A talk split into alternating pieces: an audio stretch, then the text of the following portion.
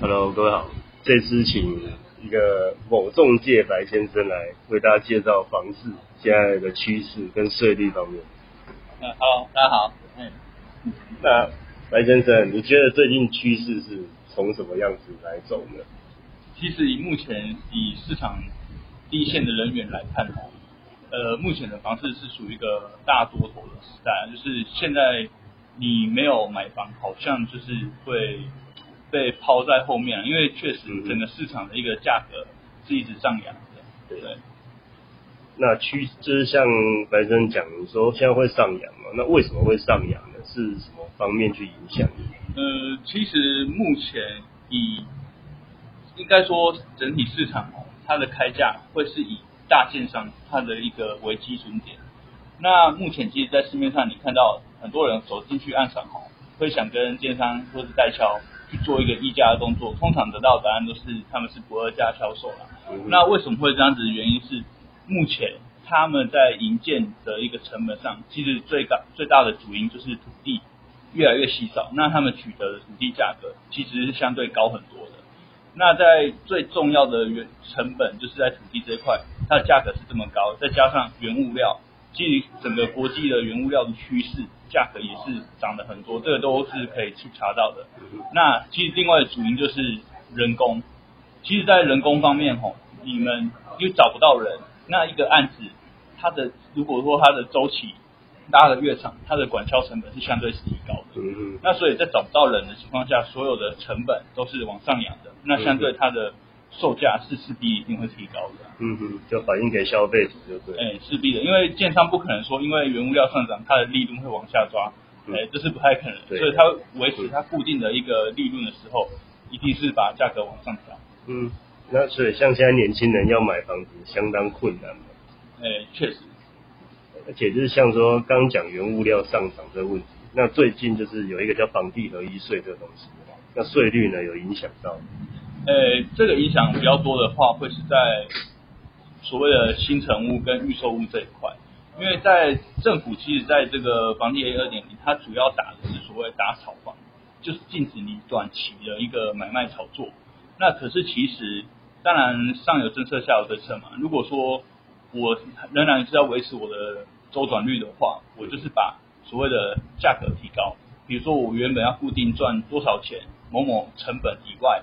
那今天你政府课的税率是提高，那没关系，我就是把原本要赚的，把税率把它反推回去，那就是造成售价相对在提高，然后维持我原本的利润这样子。嗯哼，所以就是怎么样都是反映到消费者。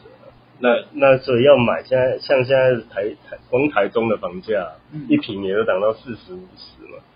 对。比较好的地段，那好的建案一出来就卖完了，那是什么？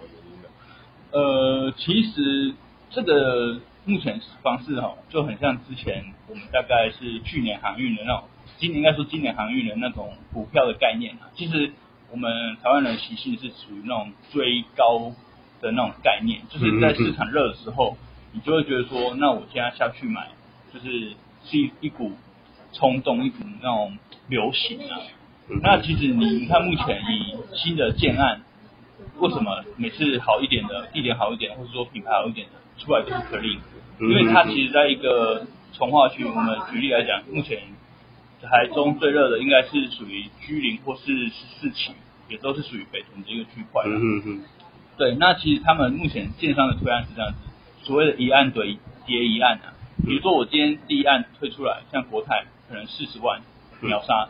那相对的，后面的像是雅兴建设，还是后面的林鼎实业，他们推的都已经上看五十了。嗯，对，所以其实就是你越前面的，它是做一个 base。那很多人实价登录确实是有用，不过它并不是拿来给你，坦白讲，它只是让你参考说它现在最低是多少，那它只是往上叠加，并不是让你说再往下去开这样子。嗯嗯嗯。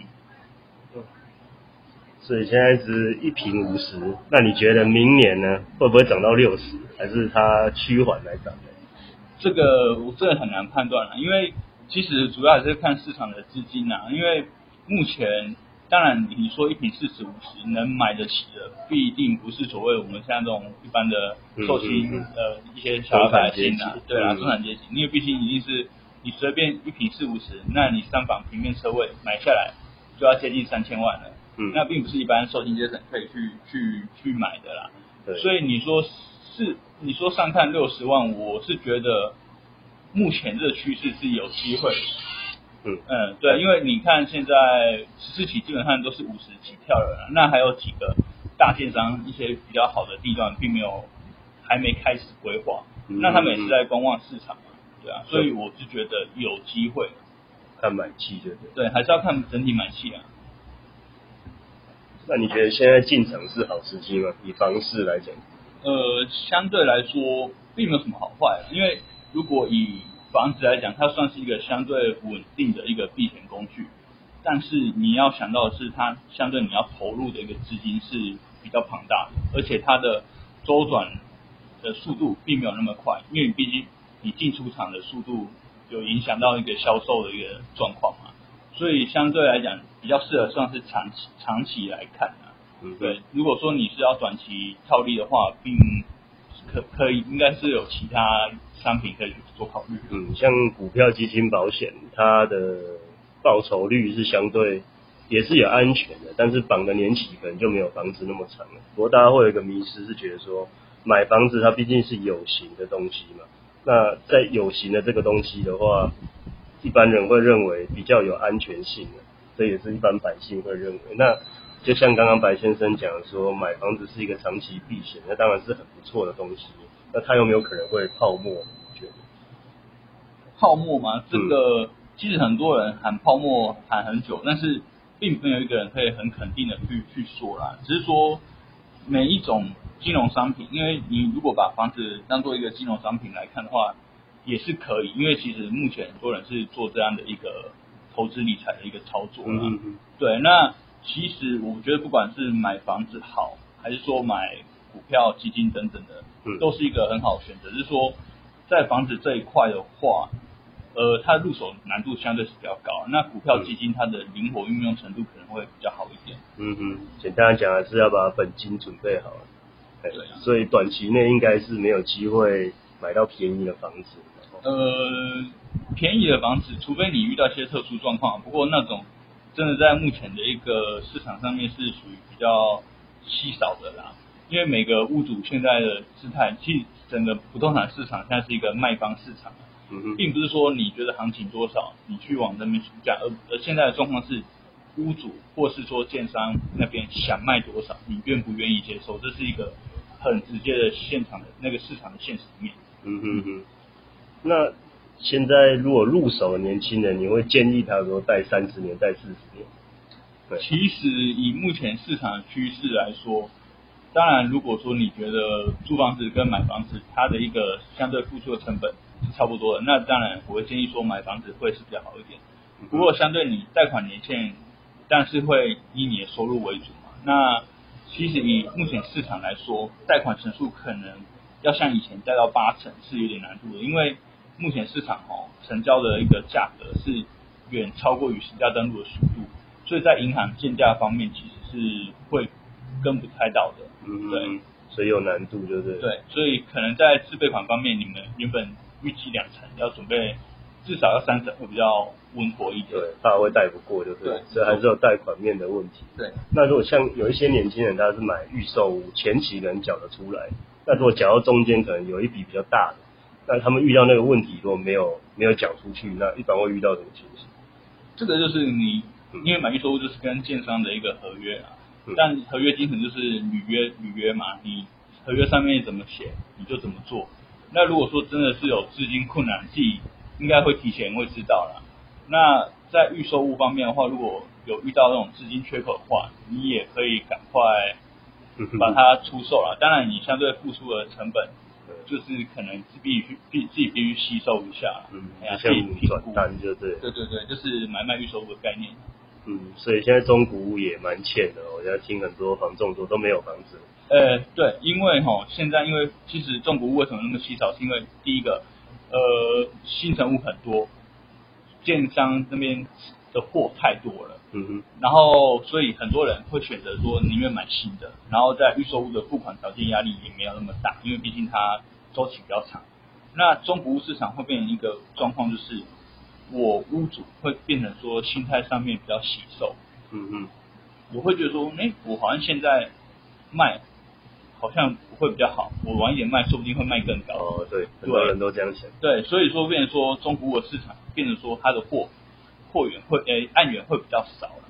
然后另外一方面就是税率的问题，因为其实很多市场上的一个新成屋的一个部分，可能十年内的，很多人会觉得说，那我今天你你税率调成这样子，两年两年零到两年，两年到六年，六年后，那其实对他来讲，我越放我价格越高，我不见得说现在就要卖。嗯对啊，而且我越越往卖赚越多，而且税越低，那我为什么不这么做呢？嗯嗯，所以还是一样要反映到消费者。那像之前有喊说要升息啊，嗯，那为什么你觉得会没升呢？其实升不升息这个不是台湾那个市场能决定的啦，因为其实嗯如果有在关心整个国际趋势的话，目前的利率整体来讲是不太可能会提高，因为之前可能受到疫情的影响嘛，很多嗯其实特只有特定行业他们的一个嗯市场是比较乐观的，那很多像制造业等等的，其实如果应该相信很多人都会经历到什么订单不足啊，还是说什么疫情啊，什么有的没的影响很大了，嗯所以它今天升息不是只有因为针对房地产市场，嗯而是说整个像企业贷款等等的这个牵联动性太大，所以它不可能说为了房地产去升息，那可能其他行业的一个企业小企业、中小企业主啊，会会连带影响。嗯，所以就是今天就听白先生跟我们讲说，其实入手是可以，前提是你还是自备款准备个三成。那如果你要灵活运用的话，就毕竟要分散风险。像保险啊、基金、股票这种小金小金额就可以进去的东西，你还是要做一些。那感谢哈，现在白先生跟我们介绍房市目前的走势，这样好，谢谢。好，谢谢谢谢。